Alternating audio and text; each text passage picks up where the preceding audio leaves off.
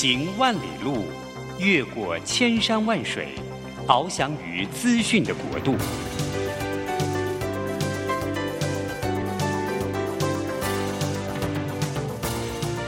以全方位的视野，飞向更高更远的目标。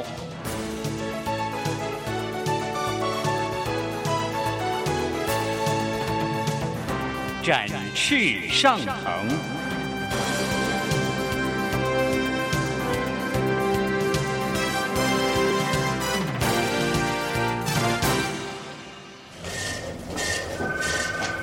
这工作不是我的专业。我之前没有做过啊，奇怪了耶，事情都已经那么多，都做不完了，老板还啰里啰嗦的交代一大堆。职场轻松学，透过职场达人的真实故事以及深入职场的剖析，在轻松对话当中解答您的工作疑虑，排除您的工作障碍。职场不能说、不敢说的，在这里一次让您轻松学。欢迎收听张敏敏制作主持的《职场轻松学》。桃园 FM 一零四点三 GoGo Radio，台北 FM 九零点九佳音广播电台，这里是佳音老联播网。亲爱的听众朋友，您好，欢迎来到我们职场轻松学，我是张敏敏。嘿，职场轻松学，我希望能够借由这个节目的平台，然后我可以访问各行各业的达人。当然，我也希望说能够了解一下现在大家职场上面主要在讨论或发生的事情，然后希望呢能够在这个轻松的聊或谈当中啊，各位我们可以深度去反思或。或者是想一些哎，我们以前可能没有特别去触及的主题哈。哎，最近呢，就是讲到最近的主题啊，我最近因为做培训哈，然后我看到两个，其实让我还蛮有，应该讲蛮有感触的场景哈。我帮一家公司，就是证券公司的高阶主管在做培训，然后这次的培训，它的主题叫做改变变革。那我就问对方说：“哎，为什么想要这时候上这个变革的课呢？”然后呃，HR 就跟我讲啊，因为他们是证券嘛，哈，本来证券的步调其实比较重复一点，哈，所以大家的生活领域比较有限。那因为疫情过后啊，很多的包括一些政治因素啦、地缘政治啦，还有包括因为战争的关系、供供应的原物料等等哈，看起来整个市场跟在疫情前是完全不一样，所以不太可能说因为疫情结束，所有东西都回到了原点。他也希望能够借由这堂课，然后让他们这些证券的高阶主管了解一下这个需要改变。哦，同时呢，他们的改变也会带动底下团队的改变，所以呢，才会开了这堂课。然后接下来我就问这个 HR 的伙伴，我就问他说：“那他们是被要求来上课，还是主动来报名呢？”他就说：“哦，是被要求来上课的。”那我听到这个是因为被要求来上课，我心里就沉了一下。呃，各位听众朋友，我不知道你有没有上过公司要求你上的课哦。如果你是被 assign 被指定。来上一堂叫做“改变”的课，你自己有什么感觉？你大概会觉得公司在暗示你你没有改变，或公司会觉得你某方面也许可以更好，对吧？所以我就想，哇，这个来上课的人呢、啊，应该心情蛮多的哈。到了现场，约莫有三十六个人吧，啊，因为一共分六组，那每一组大概六个人，所以我就看到学员慢慢进入到教室了。很有趣的现象就是啊，六组里面，我发觉有三组特别活泼，然后有三组呢特别安静。那我在课程一开始，我当然不会马上进入到主题嘛，所以我就呢透过一些 Q&A 让他们做自我介绍，还有讨论。那只不过因为刚开始上课，大概没有多久，那我只不过我还没自我介绍，好，只是说一下我们今天的主题内容是什么。啊，这时候就看到有一个证券的主管，哈。他就开始拿起他的手机，在干嘛呢？听众朋友，他在看盘，他在看那个今天早上股市的盘，我吓一跳。接着我又看到另外有一个同学，也是那属于比较安静那几组的同学，有一个人他也在看盘。哎，这时候我就好奇，我也懵了，我就问 HR 说：“哎，他们是早上都会固定看盘吗？”他说：“对，老师，这是他们的生活步调，他们早上会看盘。”那我说，那现在是做教育训练，我可以要求他们不要看盘吗？他说，老师，当然，因为上课最重要。那这时候我就在想了，这个如果这堂课叫做改变，那我到底要不要叫他们这些学员们，也就这些高阶主管，把手机给收起来呢？我就开始犹豫了。但我想，我就做一点观察之后再说吧。因为如果指令太严格的话，我觉得应该会有很大的反弹。哈，我没有要让大家不愉快的意思。好了，课就开始进行了。然后你就看到很明显，好，说话的那三组，不论是你叫他们去复习一些知识点，或者是叫他们去讨论个案。或你问他们问题，然后让他们带到组别里面，大家再想想有没有别的答案。很明显啊，你就看到那三组同学特别活泼，笑声不断。因此呢，我就很自然的往那比较热闹的三组去移动。哦，这时候我才知道，原来这三组的同学呢，是这家证券公司他今年三月份才购并进来的。意思呢，就是他们原来并不是这家公司上班的人，好，他们是。有人说是嫁进来的哈，被娶进来的哈，叫购并。那我就问 HR 啊，那安静这三组呢？他说：“老师，安静的这三组啊，是原来他们这家公司的高阶主管，年资大概都超过二十年以上。那我看到的在看盘的人呢，全部是协理，也就是今天上课最高职称的人。我这时候就在想，改变，有时候我们。”可能不太清楚，知道我们到底要不要改变，或如果你工作已经二十年、二十一年了，你在等退休，你还剩三年，你就可以领你的退休金，你劳保可以结束，然后你可以去跟政府领一个劳保金，你可以做呃过一过你的小日子。我问你，你会想要改变吗？或好了，就算你要改变，那你要他或自己变成什么呢？所以改变这件事情啊，我就突然觉得。就是突然觉得很沉重啊！就这种主题，我也在想，哎呀，这样可以做教育训练吗？好，这是我看到，最近我觉得还蛮有感触的一件事情啊。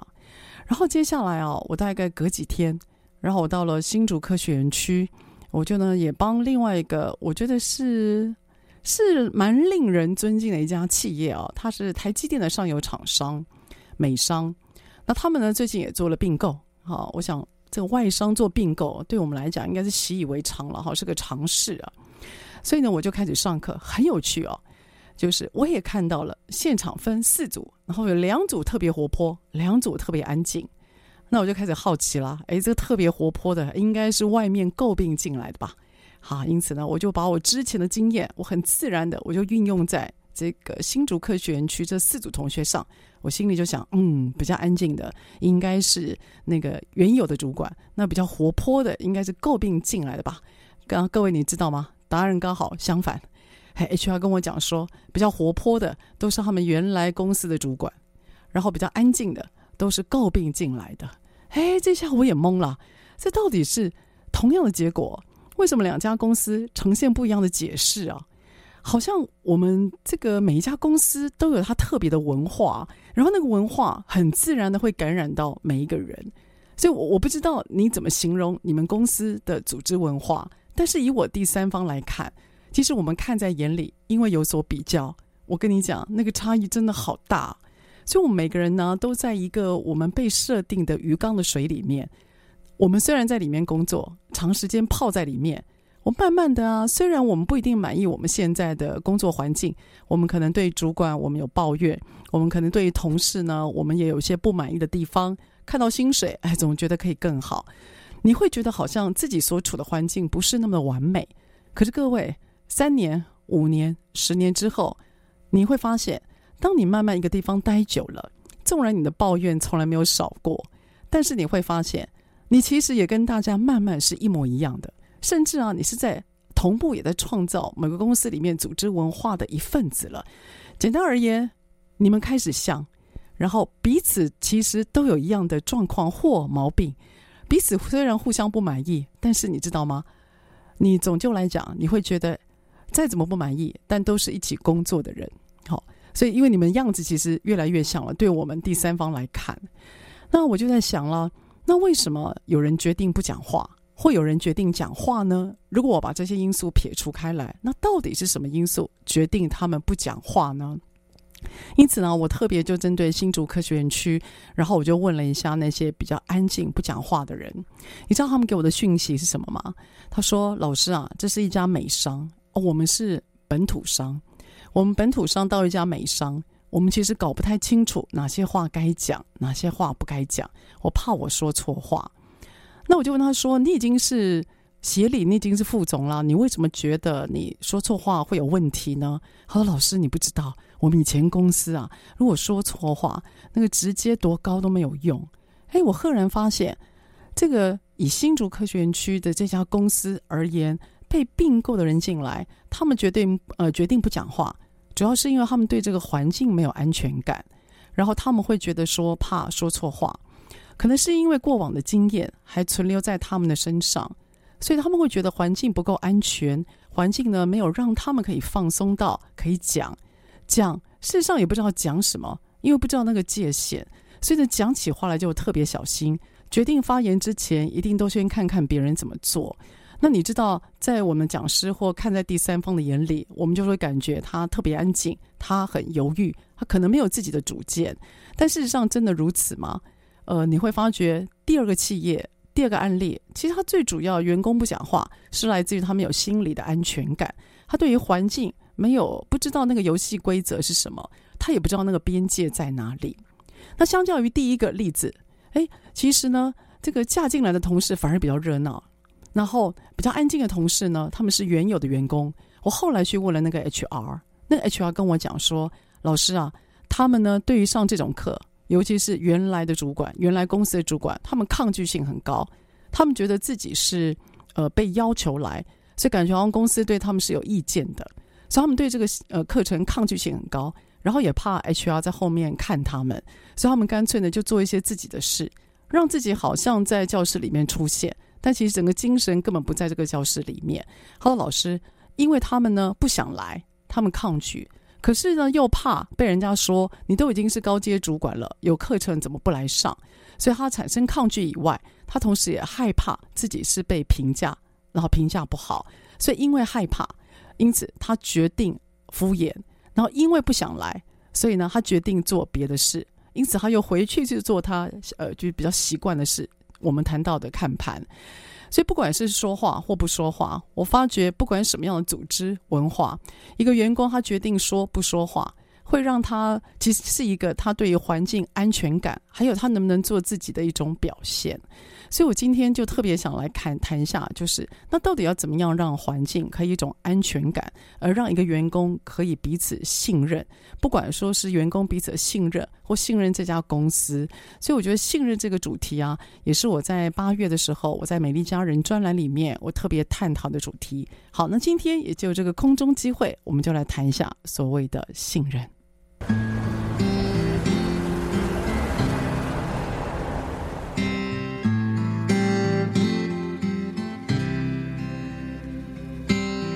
Walking down 29th and Park. I saw you in another's arms. Only a month we've been apart.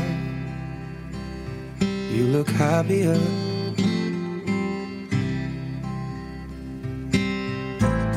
Saw you walk inside a bar.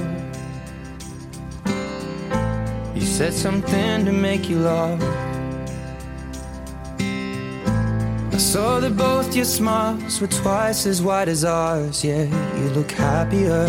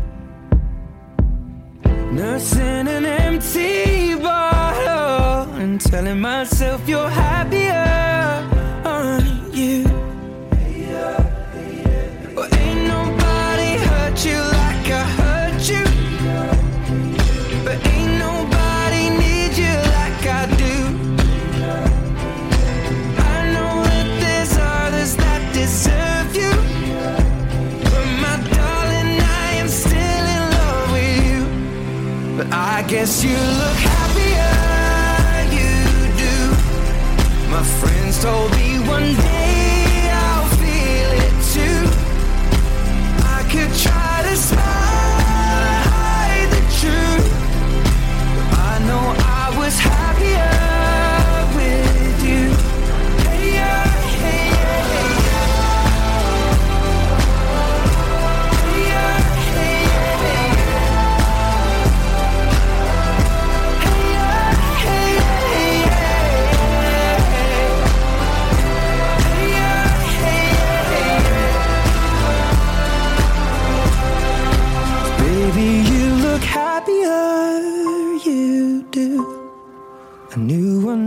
you'd fall for someone new.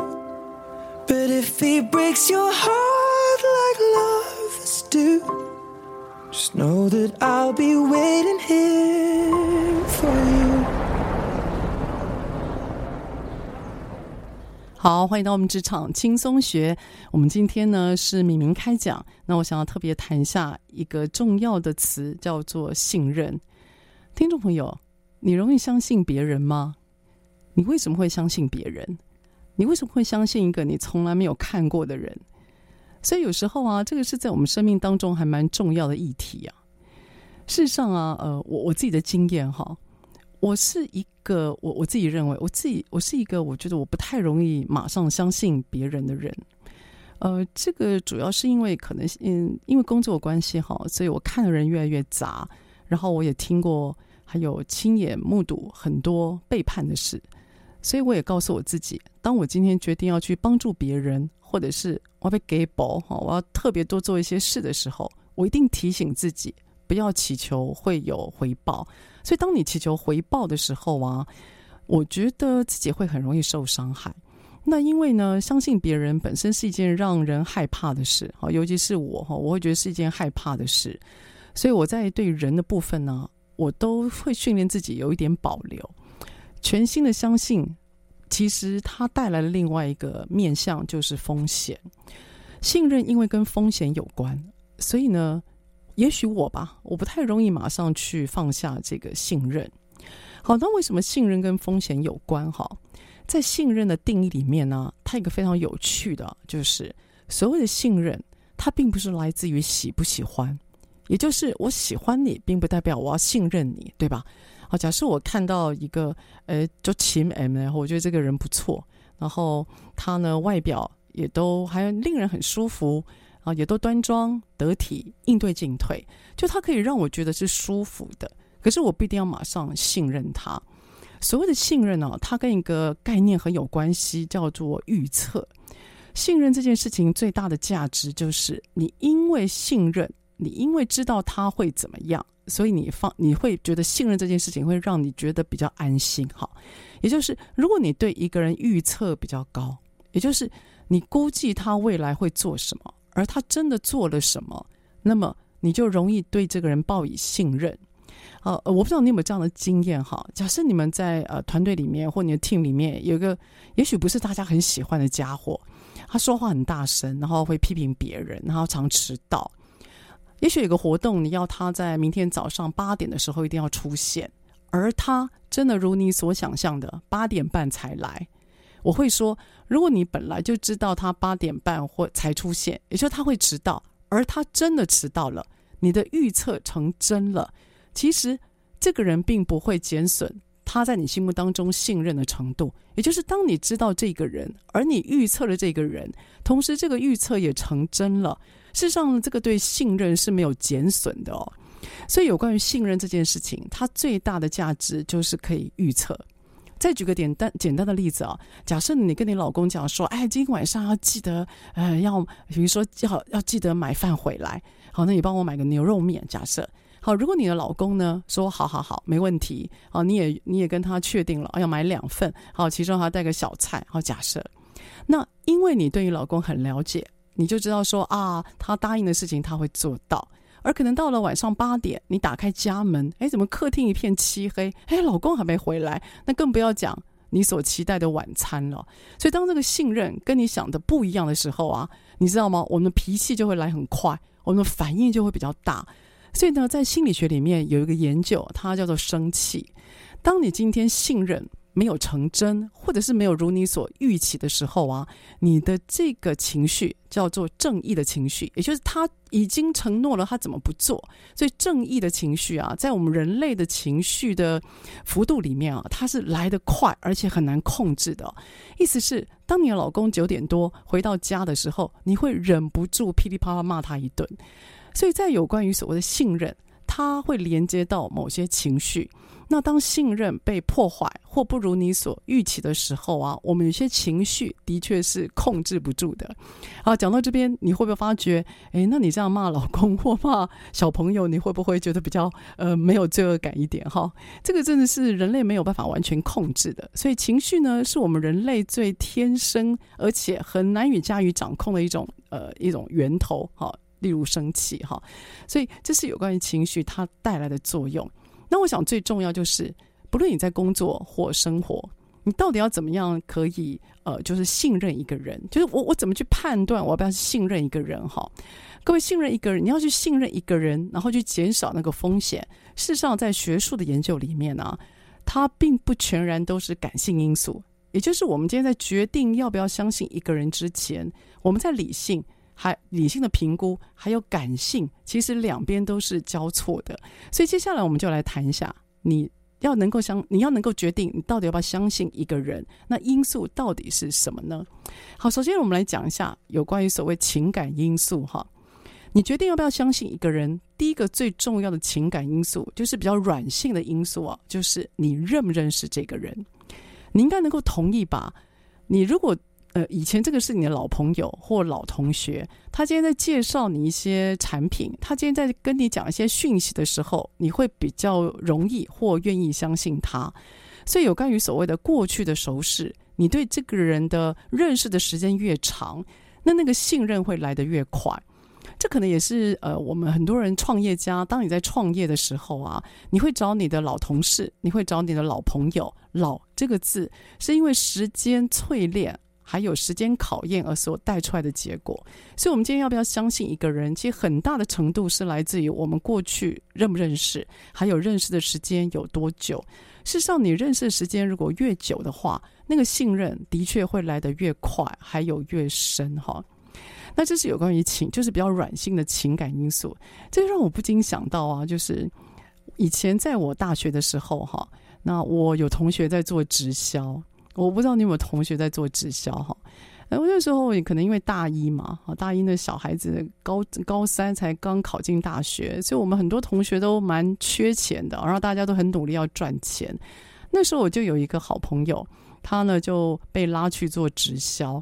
那因为我我大学念的是大传广告系，我我其实。骨子里面啊，价值观，我就会觉得广告的存在是必要的啊，所以我那时候没有特别去喜欢说啊，你要用人际传播，然后把中间的那个广告或什么给成本拿掉，所以可以回馈给买的人，这种事情比较不是我买单的哦。所以当我的同学啊，他在跟我讲说有个直销的时候啊，我抗拒很大，好，我其实压根儿不太相信。可是你知道吗？过了两个月，我的小学同学。哦，认识了将近哎，这样算算十几年吧，哈，才二十多岁的我，这个人认识了十年左右啊。你看，小学同学跟你讲有一个直销，他问我要不要去听一听说明会。哎，我跟你讲，没有办法控制，我怎么可能去拒绝我小学同学呢？所以呢，我就去听了一场那个直销的说明会。哦，我永远不会忘记哦，那个又是喊口号，然后又是。我不知道，我就很不舒服啊！他要我们跟着唱，跟着叫，然后再喊一些大家重复讲的东西，拍手鼓掌。我觉得那个压根儿都就不是我的我的味儿，你知道吗？所以那次让我印象很深刻。那等到我从那边逃出来之后，因为我很不习惯。我从那边出来之后，我就问我自己：哎，两个月前我是为什么会拒绝他？而两个月后，我为什么会答应我这个小学同学啊？所以你看，这个认识啊，以前认不认识，这个力量真的非常的大哦。第二个呢，有关于要不要相信一个人，其实呢，第二个因素就是你的情绪。这样情绪会有点模糊了。他的意思就是你当下的感受。如果你面对这个人啊，你当下的感受情绪是好的。是正面的，甚至有点快乐、有点愉悦的。然后简单来讲，你那时候心情正好，或者是你觉得这个人哎给你很舒服的感觉，你知道那个感觉当下的感觉的确会让你比较愿意相信他。呃，这个例子哦，我觉得你应该每天都会碰到吧？买东西，你有没有发觉那个买东西哦，卖的人，我说实体店面卖的人真的很重要哈。所以呃，因为我最近想要看床垫，我一直觉得我的床垫好硬哦哈，这个硬的很像，就很像睡在木板上面啊。我觉得很不舒服，是因为之前卖我床垫的人，他跟我讲说：“哎，你年纪大了，应该要睡硬一点的。”各位，这硬一点的，我真的不骗你啊！我感觉每天好像睡在那个鹅卵石上面，你知道吗？所以我自从买了那个床垫两年来，哈，我一直都没有睡好。那我老公就说：“好了，那趁暑假，好，那小孩也在，那全家去看一看那个床垫。同样的床垫，同样的型号，我去看了两家店，我必须说。”我真的被卖的人啊，他本身带给我的感觉产生了非常大的影响，你知道吗？第一个，同样的床垫呢，第一个卖的人，他呢一直在说话，一直在说啊，床垫应该要怎么选呢？那为什么我之前都没有好好躺啊，没有好好试啊，因此买了这么硬的床垫呢？那我的床垫到底现在睡的床垫有没有比这个硬啊？然后这个床垫呢，因此卖的很好，什么？他一直在讲话，我就觉得有点。你知道，我就觉得有点燥，你知道吗？那我连要躺着的时候，他在旁边一直叽里呱啦，一直叽里呱啦讲。那我连想要安静的感受一下我的背跟这个床垫粘着的感觉，我都感觉不到。他就一直在我的耳骨膜旁边一直说话。其实呢，整个环境非常的舒服。好，我告诉你，还有香香的味道，优美的灯光。然后呢，躺的时候它还有仪式感，你知道吗？仪式感就是啊，诶，他会放一个比较。那个就是要保洁的那个垫子，哈，放在枕头上，然后呢，要我脱鞋子，然后脚才可以躺在床上，它是有仪式感的。可这个人呢，他给我的感觉就觉得很燥，让我觉得没有感觉到休息的那种舒服啊。那我就快快的离开那家店之后啊，我到了对街，也是在卖床垫的，同样的床垫，同样的型号，那个人他就说：“我给你两分钟，你感觉一下。”他就离开我，你知道，他离开我，他去整理一下隔壁床比较乱的地方。回来之后，他就跟我讲说：“啊，我的睡姿不对。”然后他建议我呢，那个两个大腿膝盖中间应该有要有一个呃枕头，所以枕头如果能够放在两膝盖中间的话，可以减少脊椎的那种拉扯跟那个用力的感觉，所以我会比较舒服。我看着他说真的，现场啊环境其实不是特别好，然后车水马龙，很吵。没有香香的味道，也没有灯好的灯光。可是呢，我看到他，我心里在想：哎，我是来买东西的。你告诉我脊椎这样睡好或不好？你不会担心你做不到生意吗？可是不知道为什么哈，他因为没有很想要赚我的钱的关系，所以我就觉得特别的舒服，我就待下来了。我就待下来，然后真的感受一下我的背跟那个床垫粘着的感觉，然后我就好像被催眠了一样，我就感觉这个好像特别软。特别舒服，然后我拉开标签一看，各位啊，跟刚刚我来的对接那个床垫是同一个型号，你知道吗？所以有时候啊，我们对人那个信赖或好感度吧，真的是很当下。所以同样的东西，那个情绪感觉会影响到我对这个床垫的认知啊。其实我还没有决定要买哪个床垫了，因为我老公跟我讲说，我太我太情绪了哈，我太因为。卖的人给我的感受，而决定要买哪一个哈？他说应该要理性的看一下哪一间给的优惠比较多，就选哪一间。可是我心里呐喊的答案就是，可是我不太想要再见到他。所以这个真的很有趣哦。我们对于要不要相信一个人，跟当下的情绪很有关系的。管他是几千块或几千几万块的产品啊，当下好的感受的确似乎是可以创造业绩的哦。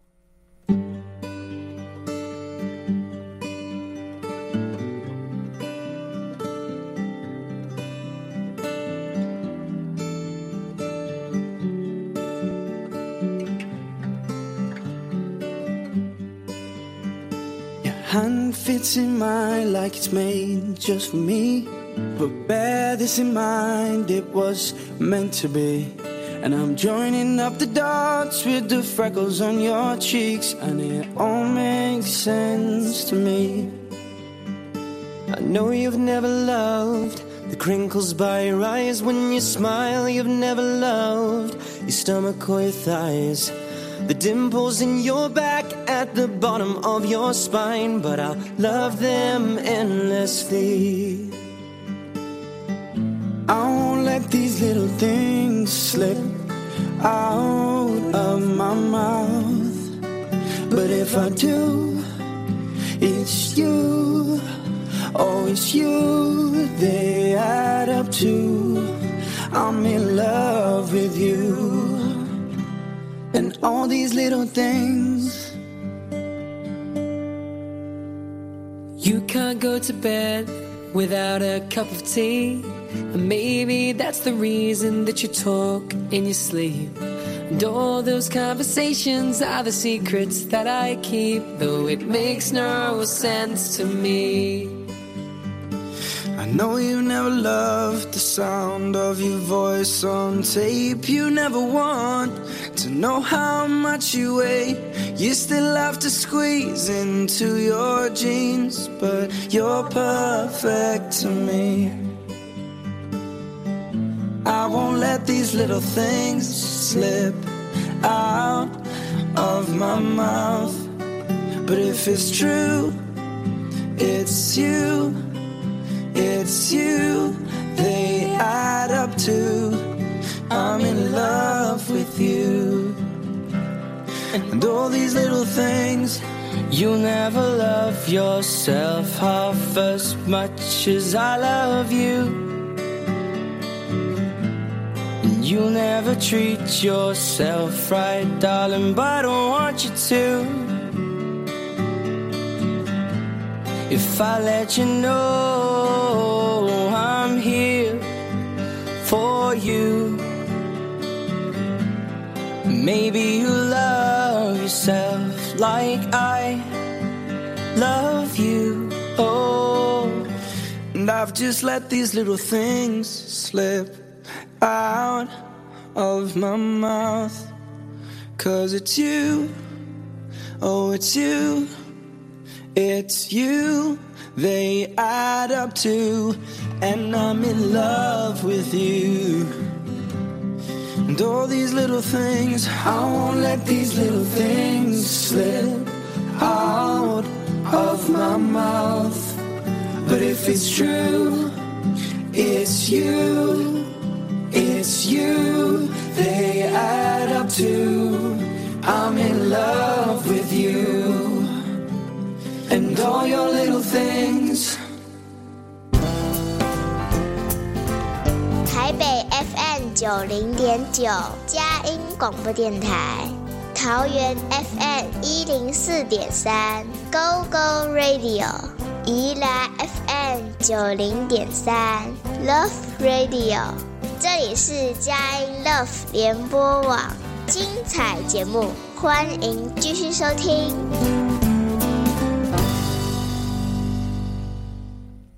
好，欢迎到我们职场轻松学。职场轻松学在每个礼拜三早上八点到九点播出。在车上的朋友，您可以定频您的收音机。桃园是 FM 一零四点三 Go Go Radio，台北是 FM 九零点九佳音广播电台。当然了，如果喜欢我们的节目的朋友呢，你也可以在手机或者电脑上面，你可以呃找到 Google 或者相关的平台网站，你只要打关键字“职场轻松学”，我们节目呢都会安上网络，然后您可以随选随听。事实上，我们我们现在在 SoundOn 还有什么 Apple Podcast，您都可以听到我们职场轻松学的内容。那我们希望能够透过一些深度的主题聊，然后让各位听众朋友可以从里面轻松的听而轻松的学习。好，今天呢，我们这一集的节目明明开讲哈，那我想要特别聊一下有关于信任这件事情。前两个段落呢，有跟大家谈到，就是信任它的另外一面就是风险。你是一个容易相信别人的吗？别人的人吗？我其实有时候蛮羡慕那个容易相信别人的人哈，那他其实心情上会更舒爽、容易一点吧。可是我对人我是特别留意跟小心的，可能是因为我从事人的工作啊，所以我对人的轻易承诺，我是我我觉得听一听就可以了啦，就是感激他，其他我并不会有多过多的期待或者是想法哈，我也不会特别去。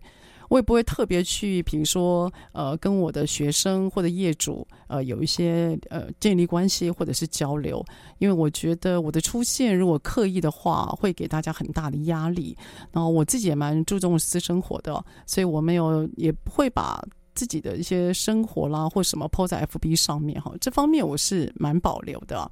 之前我不知道有没有跟各位听众朋友说过，就是不要轻易把您的小孩、呃家庭的一些生活的影带或照片抛在 FB 上面。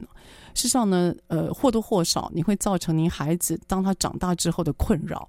啊，在美国就有类似像这样子的案例啊，甚至呢有小孩比较激进的啊，他就告父母。因为他呢认为父母用他的成长历程在赚钱，他甚至要求他的母亲要把这段成长历程所赚来的钱必须要分给他，这是一个当然比较极端了哈。但是我我自己认为哈，这个私生活不要太抛在 FB 上面，因为会造成长大孩子的困扰哈。好，回来。呃，我们谈到信任，你要怎么样去相信一个人？其实呢，情感的或软性的因素是占蛮大部分哦。其中呢，还有第三个比较软性的因素，就是你对于人性的假设。你觉得人性本善还是人性本恶？哎，我不知道。但我自己有一个理念哈，我告诉我自己，不要测试人性，也就是你不要去用一些事情来测试这个人是不是好人，或这个人是不是坏人。对我而言，当你刻意测试的时候啊，你创造了太多风险，所以不要去测试人性。但对我来讲啊，我还是比较偏向人性本善。我相信呢，就算我今天遇到了阻碍，我遇到了拒绝，我都会告诉我自己，他不是故意的，他一定有他自己的理由在。那我觉得也是因为我这样的转念，所以让我在自己的工作上面，虽然跟人高度有关。那难免会碰到人一些你无法控制的问题吧。可是呢，这方面的假想，人性本善的假想，让我在过日子，在面对人家的拒绝或一些揶揄的时候，我会比较容易放下。否则你看嘛，如果你今天从事都是一个高度人的行业，那你对人的部分，如果你没有办法轻轻放下，真的像这样的产业，你会觉得做得很痛苦。所以呢，人性本善或人性本恶的假设，会决定你是否要轻易相信一个人。那当然，你就可以晓得，人性本恶的假设，就比较不容易相信一个人嘛。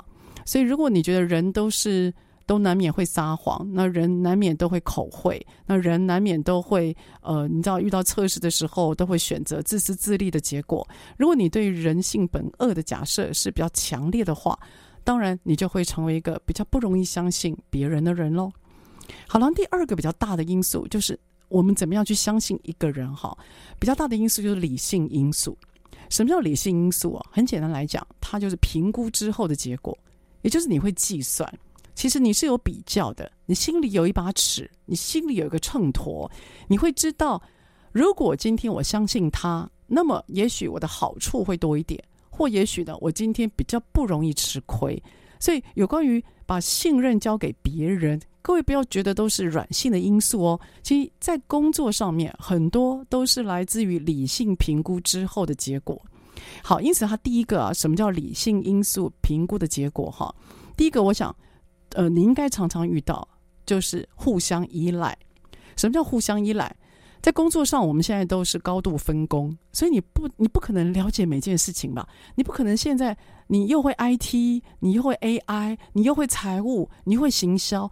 现在因为分工很细，然后新的媒体又呃出现的这么频繁，所以你今天应接不暇的情况底下，你会发觉你原来会的知识跟技术一定会慢慢的退位的，所以你会非常需要依赖别人去完成你的工作。所以在工作上啊，如果你今天不放下、不放你的依赖在对在对方身上，你真的没有办法做事诶。好，例如我举个最简单的例子啊，在 IT，IT 应该是所有工作里面啊，这个跟我们的它的那个知识含量还有技术含量应该最高的那个，应该算职位之一吧。就 IT 有很多的术语哦，我其实真是听不太懂。那整个公司只有两个 IT 人员，一个是经理。一个是专员，那我问你，那如果经理不在的时候，你是不是只能去麻烦那个专员帮你弄事情呢？所以横竖 IT 部门只剩下一个人，然后你又需要这个 IT 的人帮你跑一些报表、跑一些资料、改一些参数，那你要怎么办？他如果跟你讲说啊，我今天没办法完成，但是我明天早上九点你开会之前，我一定会弄给你。我问你，你接下来你的反应是什么？你大概很无奈的，你只能等明天早上九点，然后你就祈祷上帝，上帝啊，请他一定要记住九点这件事情啊。所以你能够怎么办呢？你只能去依赖他的承诺，是因为你得使用他的专业，不然你就是要自己有退路啊，你要有 backup plan 啊。如果你今天没有退路，然后你又没有备案，你能够做什么？你只好，你没有选择把，把你的信赖放在这个人身上，你就希望他能够记得他的承诺。所以呢，早上九点打开电脑的时候，如果你没看到他的名字，然后写给你的信，你什么反应？你自己心里会想：哦，天哪，我就知道。但如果今天你早上，你隔天九点，你看到了 email 了，你看到他写信来的，你有什么反应？哦，好感谢，还好他记得。所以你知道，当你不得不把你的自己，好某某些工作的要求或成就放在别人手上的时候，你知道那有多惊险吗？所以我就说，当工作上你不得不依赖别人的时候啊，那会让人紧张的。所以就晓得现在为什么工作里面我们讲跨部门沟通是一件很让人很焦虑的事情，是因为现在专业别真的太多，依赖真的太大。如果呢，每个人都希望。哦，把自己的 case 都放在 first priority，真的会把那个人给整死啊！所以不太可能，你可以不太可能那个被要求的人可以满足每个人的愿望清单，因此你就知道那个所谓跨部门沟通带给人那个紧张感，事实上呢，给人压力是非常大的。好，那第二个呢，有关于所谓理性的因素哦，很有趣哦，就代表就是有关于所谓的过去的经验。你过去跟这个人的经验会决定你要不要相信他。我想这个应该是很常见的，也就是你之前如果跟这个人有互动、有合作，那么你对这个人肯定会有评价，所以这个评价呢，会成为你未来在考虑要不要跟这个人做同样的专案，或做跟跟这个人做同样的合作很重要的一个参考值。简单而言，就是。过去他的表现会成为你在未来跟他合作重要的依据啊。好，那这个在我们现在职场上实在太常见了。我不知道你有没有招募新人？我们现在招募新人一定要做的一件事，就叫做 reference check，也就是他的他以前在工作上面，然后他的同事或他的主管给他的一些评语哈。那我要告诉大家。我们通常要知道这个人他的履历表写的文字是不是真的，我们不会去打电话给他，呃，就是他会通常我们会请他写一两个，就如果我们要打电话做 reference check，你可不可以给我们一两个名字，我们可以可以跟他联系。我们为了要求真求实，我们通常不会电话只打那他提供的一两个人的名字。我们通常会打电话去那个公司，找到那个人他的主管，直接问一下那个主管以前跟这个前任员工共事的经验。因为呢，主管的评价，我们认为相较之下是比较客观或比较有参考值的哈。所以这是有关于我们很常做 reference check。我也提醒大家，不管职位的高或低。即使只是一般的操作型的员工，你还是要做 reference check，因为我们真心觉得啊，一个员工进来不要只论职位高低，所以每个人的贡献其实都是一样重要的，所以不要只在职位高职位才做这样子的一个 reference check。其实呢，一般操作型的职位我们也都是会做的。好，所以这是有关于信赖我们在职场上面的应用，因为它会跟过去合作的经验。以作为未来评估理性这样的动作是有关的哦。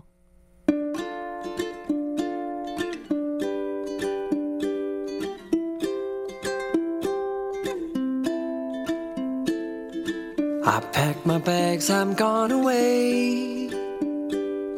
I'm only leaving for a day. It's nice to have some time alone. And it's nice to know why I miss home. I wrote this song to let you know I'm better with you. I'm better with you. I'm better because you give meaning to the words I love you. I'm better with you.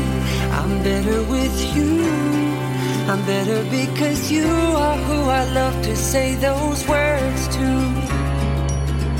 You're always with me in my head. I take you with me in my heart. It's better when I'm in your bed. It's better when we're not apart. I just can't do this alone. I'm better with you. I'm better with you. I'm better because you give meaning to the words I love you. I'm better with you. I'm better with you. I'm better because you are who I love to say those words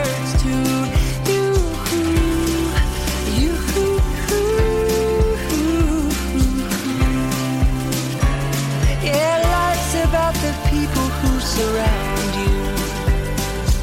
Love's the only thing it all comes down to. I just want you to know I'm better with you. I'm better with you. I'm better with you. I'm better with you. I'm better because you give into the words I love you. I'm better with you. I'm better because you are who I love to say those words to. You,